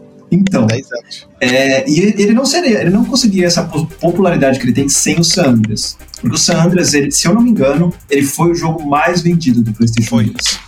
Foi o jogo mais é, vendido. Cara, eu acho que ele tem um apelo até para pessoas que nem gostam tanto de videogame. Porque a gente tem nichos de pessoas ali dentro, mesmo dentro do videogame, a gente tem nichos de gênero. E você tem pessoas que gostam muito mais de jogar jogos esportivos. Ó, eu jogo só o meu FIFA, eu comprei meu, meu Xbox, meu PlayStation para jogar só FIFA. Mas essa pessoa vai ter o GTA na casa dela. GTA é praticamente um sinônimo ali, para quem não conhece tanto, quem não tá tanto dentro do mundo dos videogames, GTA é praticamente um sinônimo do que é um jogo de videogame, né? eu joguei pra caramba, eu tinha o CD. Que eu, eu acho que eu comprei o CD, inclusive, duas ou três vezes. Porque ele não era original e ele ia pro saco depois de tanto usar, eu acho, não sei, não funcionava mais. Mas eu joguei, eu na época eu joguei ele completo, eu sempre gostei de fazer a história principal. E cara, ele é. é talvez o, o conceito hoje a gente tem isso evoluído. O GTA não foi o primeiro, mas ele trabalhou muito e popularizou muito o conceito do sandbox é um jogo que você podia jogar e não seguir fase, não seguir é, uma ordem de nada. Você vai, cara, eu quero pegar um carro e dirigir até onde eu quiser, eu quero ficar, ah, sei lá, passando e pegando o que, que tem ali, eu quero pegar uma arma na rua. É polêmico, esse jogo envolveu muitas polêmicas em torno de violência, em torno de criminalidade. Você falou aí, André? É. Teve até casos de gente que matou gente e ficar presa nos Estados Unidos porque jogava GTA. Acho que foi da época do San Andreas mesmo. Aí é questionável entre as pessoas se o videogame é o responsável por isso se, cara, a pessoa já tem, já tem aquilo na cabeça dela. E, mas de fato foi um jogo polêmico, mas eu acho que nem foi o jogo mais polêmico da Rockstar, teve piores. A Não, Rockstar, tem Manhunt, vários, que é um negócio. Exato, teve vários jogos. Ela é uma empresa que via lá e fazia o que ela queria sem se importar muito com opinião. Bullying, se tem polêmica, eu quero. É, é, bullying então. também não é outro. Bullying, é bullying também era bem, bem mais complicado tudo no PlayStation. Todos esses três jogos foram os três lançados no PlayStation 2. E era uma época sem censura, né? Eu acho que eu não me recordo de um, de um, de um movimento. É. Eu acho que desde o Mortal Kombat existe aquele, aquele selo de idade dentro do jogo. Do Mortal Kombat. Isso, mas, cara. Era estética, né? Era um... É, eu acho que não, não era muito respeitado, principalmente aqui no Brasil era um eu sei que tinha amigos meus que a mãe não deixava jogar. Porque o jogo Sim. era popular o suficiente para ter chegado na, na boca dos pais, dizer, ó, esse jogo aqui você rouba a cara e das pessoas. Mas era, em geral, todo mundo tinha, todo mundo jogava, é. todo mundo gostava de jogar GTA. O GTA, do, o GTA Sanders tinha um modo que você poderia fazer um código para jogar em dois players. Sim. Era, era, era um jogo que tinha demais, tinha muita coisa que você podia fazer. era, era, muito engraçado e é muito. Eu, tava um dia desse rolando a minha timeline do TikTok. Aí tinha uma curiosidade, cara. Eu duvido que você saiba dessa curiosidade de GTA San Andreas. Você poderia jogar para duas pessoas e eu, como assim, bicho? Isso daí é a coisa mais Mas era, que... era escondido que você tinha que fazer um código no controle. Não. E eu jogava muito. Não, eu era? Jogava não, muito. não. Tu só tinha que chegar numa área que tinha um bonequinho que era para dois. Aí tu conectava Nossa, o controle. É, é verdade. É, se tu saísse da Grove Street, até me lembro a localização. Era só tu pegar direto a Grove Street. Tu podia ir lá agora, né? É, podia ir lá agora. Tu pegava, passava da casa do. daquele gordão, como é? O. Big Olha Smoke. gordofobia, hein? Big Smoke. O, é, desculpa, pessoal, o Big Smoke, é, o nome dele é Big Smoke. Já tava errado no jogo. já tava errado o jogo. Eu E aí com 70 passava quilos, cara. Perto de uma com 70 quilos. curva. É, tinha uma curva aí, tu só seguia dentro do, de uma área residencial e lá tinha o símbolo pra dois jogadores. Mas era muito massa. era Tinha muito uma massa. coisa é, que, que me marcou muito, que nem a gente estava comentando, né? Da questão da, da pirataria, as versões alternativas. Eu acho que o, o Sandras é um dos jogos que mais foi impactado com isso, junto com o FIFA, né? Do PS2. É, e o. 100% atualizado. Exatamente, era isso que eu ia falar, do Bomba Pet. Eu Bomba acho que sai, sai mod de, Play- de GTA San Andreas até hoje. Até hoje, até que hoje. faz. E naquela época você comprava o mod na feira. Você ia na feira, Exato. você comprava o GTA Sub-Zero, o GTA Brasil, GTA, GTA Dragon Ball. Dragon Ball, GTA que Dragon tu tinha que fazer o Mas esses R2 pra programadores, cima. Os programadores eram bons, né, cara? Era caseiro, mas É, negócio Era verdade. E quem, Porque fez, e quem fez o GTA Brasil era de São Paulo, porque você tinha a rota, você tinha umas coisas bem E se paulistanas. tu parar pra analisar, o cara fazia é, engenharia Engenharia reversa, reversa, cara, pra poder fazer o os código, né? mods. Tanto que eu me lembro o que o, código. o GTA V, que lançou em 2013, só foi depois de dois anos que os caras conseguiram fazer o mod, que aí eles pegavam, desbloqueavam o PS3 e inseriam um mod lá, era tudo tosco, não era nada parecido com o que é feito no GTA San Andreas, porque o GTA San Andreas, cara, a, a, a imaginação era o limite. Tinha GTA dra- do Superman que tu voava. Eu cheguei a ter esse GTA, era muito bom, cara. Era muito bem feito assim. Eu ficava, cara, um, um trabalho. alguém E gastou umas boas horas. Porque hoje, hoje os jogos saem pra PC, no dia seguinte você já tem 50 milhões de mods. Então é comum, a gente fala mod e é uma parada conhecida. Naquela época não era tanto. Era como Não. se fosse um jogo diferente, principalmente quando você é criança. Nossa, fizeram esse jogo aqui. Eu me lembro que eu falava é, é, no, no PC da minha escola, alguém instalou GTA e alguém instalou um, um mod do Borat. Sabe o Borat, aquele comediante que tem bigode e tal, faz sátira? E aí o pessoal brincava que era o GTA do Ratinho, que ninguém conhecia o Borat GTA do Ratinho, cara. Ah, mas é, GTA do Máscara, eu já joguei o Do GTA Máscara. do Máscara. E tem Ah, mais um não sabia, não. É, Vixe! Tem Tem mais um fator. É, não sei vocês, mas pra mim, eu joguei o GTA 3, todo da trilogia 3D eu joguei. Da HD eu só não joguei o GTA 5. Mas pra mim, na sequência, depois do Vice City, do GTA 3, era o GTA que tinha uma história muito boa, porque ela era cheia de reviravoltas e além do mapa ser grande. Quando tu joga o modo história, assim, afinco, tu, tu te envolve com a história do GTA, porque ela é uma história densa, de redenção, de o cara crescer ali dentro da, da Grove Street. É, é muito legal essa parte do GTA. Não sei se vocês chegaram a fazer esse, essas missões e, e acompanhar o modo história. Você vai, vai pra Los, é, Los Santos, né? San Aham. Fierro, que é São Francisco, para Las Venturas, que é Las Vegas. Ali são as É, cara, caricaturas das cidades ali americanas. Cara, vocês estão falando do game e tá escutando a música em mim. Tim, tarararara. Tá aqui na minha cabeça a musiquinha. Caraca. que é um clássico, diga-se de Esse passagem. jogo. Eu acho que pra muita gente vai ser nostálgico aí. Até pra algumas isso- pessoas que são mais novas que a gente, inclusive. Por isso que foi muito criticado o remaster que a Rockstar fez. A Rockstar em 2021, né, lançou o remaster, o Definitive Edition, que me desculpa, é uma porcaria. É feito. é, eu acho que eles terceirizaram, teve problema. Porque até onde eu li, eles pegaram o que tinha do jogo, parece, e jogaram numa nova engine, é por isso que tem vários problemas até hoje, tipo, se comprar uma né? lata É, pro, Não foi feito. pro CJ beber, no, no GTA normal ele bebe certinho, no, Uhum. no remaster ele coloca a lata aqui em cima, assim. Tem até o Ah. meme que é o cara se molhando com a lata. Porque é feito por um é. algoritmo de, de aprendizado de máquina, né? Não é feito assim, não foi uma pessoa que foi lá e fez cada um, revisou. Tipo, é. você joga lá, processa e muita coisa vai ficar bonita. E algumas coisas vai ficar tudo. É, não foi feito Aí- muito cuidado mesmo. Essa é a impressão que eu tenho, assim. Foi. Eu fiquei muito triste porque pô, a trilogia que foi remasterizada é muito importante pro mundo dos games.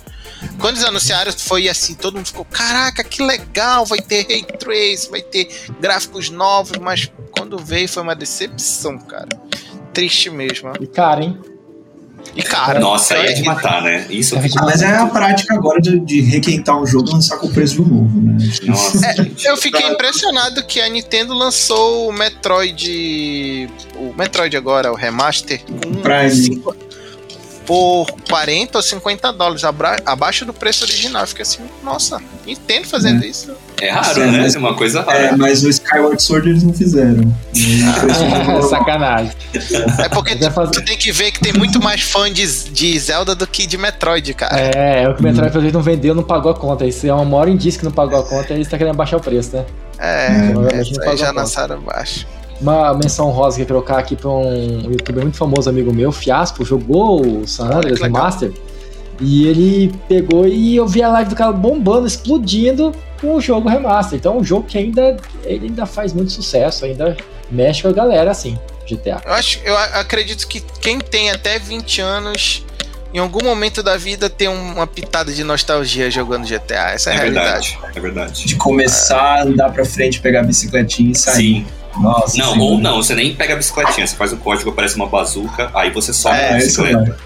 Sim. Na época É. você sabia de cor, né? Você fazia tanto. Nossa, sim. O famoso solta o caderninho também, né? Bota o É. caderninho do lado assim É, é todo códigos. movimento. Eu me lembro que nas lan houses que eu ia jogar, quando eu não tinha PS2, eles te alugavam a folha que era, era emplastificada com os códigos pra tu poder usar no GTA. Tu já pagava a hora e tu ainda pagava pra usar a folha de cheat. Nossa, que Caraca, legal, gente. cara. Que- E aí tinha gente que levava numa folhinha negócio, anotada. cara. É, cara. Gente, eu olha achei genial, genial.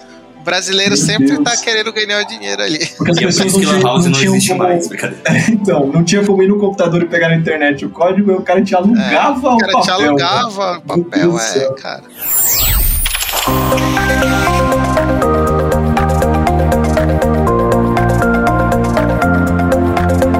Esse podcast é produzido pela Lambda 3, uma empresa de tecnologia inovadora que pode te ajudar em seus maiores desafios. Especializada em desenvolvimento de software, a Lambda 3 tem experiência na entrega de projetos de maneira ampla e contínua, através de metodologias ágeis que fazem a diferença para o seu negócio. Conheça nossas soluções entrando no site lambda3.com.br.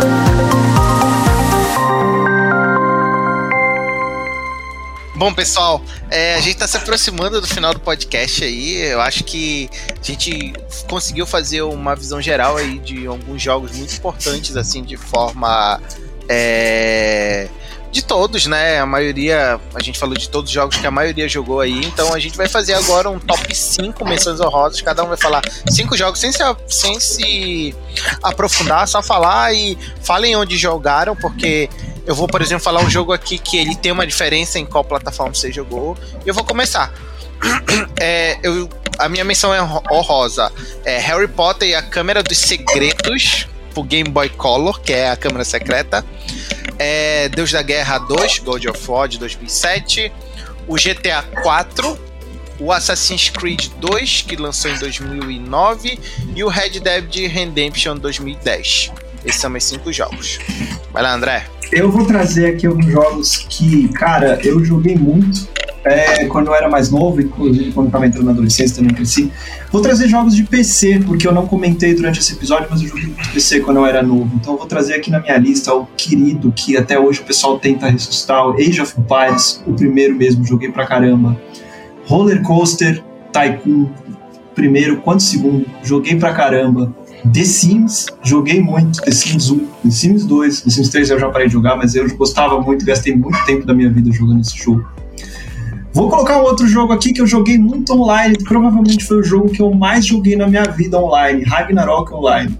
Esse jogo para mim sinônimo também de evento de anime que as pessoas iam, as pessoas adoravam e jogavam muito. Existe até hoje, mas eu já parei há muito tempo atrás.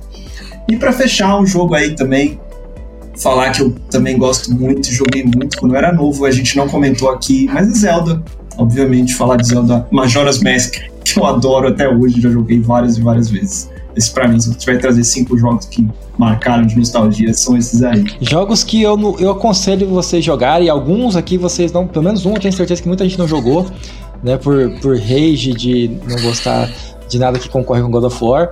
Vamos lá, galera. Ó, jogos que eu adorei bastante: Castlevania Lords, Lords of Shadows, o 1. Não aconselho o 2, mas o 1 é uma sensação incrível. A série Resident Evil, todo mundo conhece, tá, tá mais mastigado, mas tem de falar que fez, marcou a época para mim. The Witcher 3, um jogo que também muita gente jogou de lado. Se você foi um dos que jogou de lado, joga com mais calma que o jogo já tá na sua terceira remasterização e todo mundo que dá tempo ao tempo pro jogo ama esse jogo. Diablo 3, a série e agora o 4, tô louco para jogar, não sei como eu vou tirar tempo para jogar o 4 aqui, porque eu também quero jogar o do próximo da lista, que é o meu segundo jogo que eu mais amo na vida, que é o Zelda Breath of the Wild, que só não é o melhor por causa que não teve final porque tem continuação. E o melhor jogo que mais me impactou e fiquei chocado até hoje, eu tô assistindo a série The Last of Us. Vou fazer uma viagem no tempo também.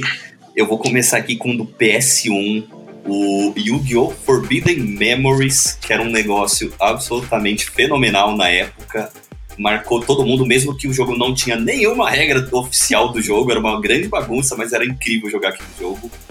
O Final Fantasy Tactics do Game Boy Advance, eu achava aquilo fenomenal, era incrível. Ele, ele, ele era um, um spin-off assim, muito independente do, da franquia original e ao mesmo tempo era muito gostoso, era muito imersivo estar jogando aquele jogo. Guitar Hero, que é uma franquia que morreu aparentemente, mas fez muita parte, muito parte da minha vida, assim, e inclusive com as versões alternativas a gente tinha Guitar Hero Brasil, Anime Hero, tinha uma infinidade de versões alternativas que é, eu amava também inspirado no André, peguei o Age of Mythology, que eu joguei muito. Eu sei as falas que os personagens faziam quando você selecionava eles, de tanto que eu jogava Eita. esse jogo. Era incrível. É... E o Dragon Age, que é um. Eu, eu tô falando especificamente da versão do PC, mas ele tinha saído para consoles também. primeiro jogo dele, o Origins, ele é de 2009. É, cada jogo tem um estilo muito próprio, mas o que mais me colocava ali dentro da, desse jogo era a imersão ali enquanto roleplay game, né, bem RPGzão mesmo, e a capacidade que você tinha de alterar o final da história através da, das suas jogatinas. Essa é a minha listinha de hoje. Legal, pessoal. É, vários jogos importantes. O Samuel falou aí do God of War. Eu pensei que ele ia falar do Dantes Inferno. Que foi o. Castlevania Lord of Shadows. Eu pensei que tinha falado Dantes Inferno. Disse, não, não, eu, eu fico revoltado que a galera fala bom, que, né?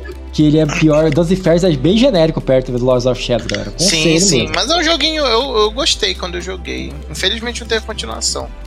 É, bom, eu acho que assim a gente encerra o podcast. Quero agradecer aí pela participação de vocês. Aí. Quero convidar vocês para uma parte 2, que eu acho que tem bastante jogo ainda para falar. A gente cortou coisa das listas. É, tem é. jogo pra dar e vender. A gente não aí. falou de Skyrim, cara. Vamos fazer Esse um é só um episódio à parte. Só de Skyrim vai ter. Episódio é, especial. E... É musiquinha, se for, se for autoral, né? Badabim, badabam, badadam, dan, dan, dan. Muito obrigado. Espero que vocês fiquem bem. Até o próximo podcast. Você ouviu mais um episódio do podcast da Lambda 3. Indique para os seus amigos esse podcast. Temos também um feed só com assuntos de tecnologia e outro que mistura assuntos diversos. Toda sexta-feira, sempre com o pessoal animado da Lambda 3.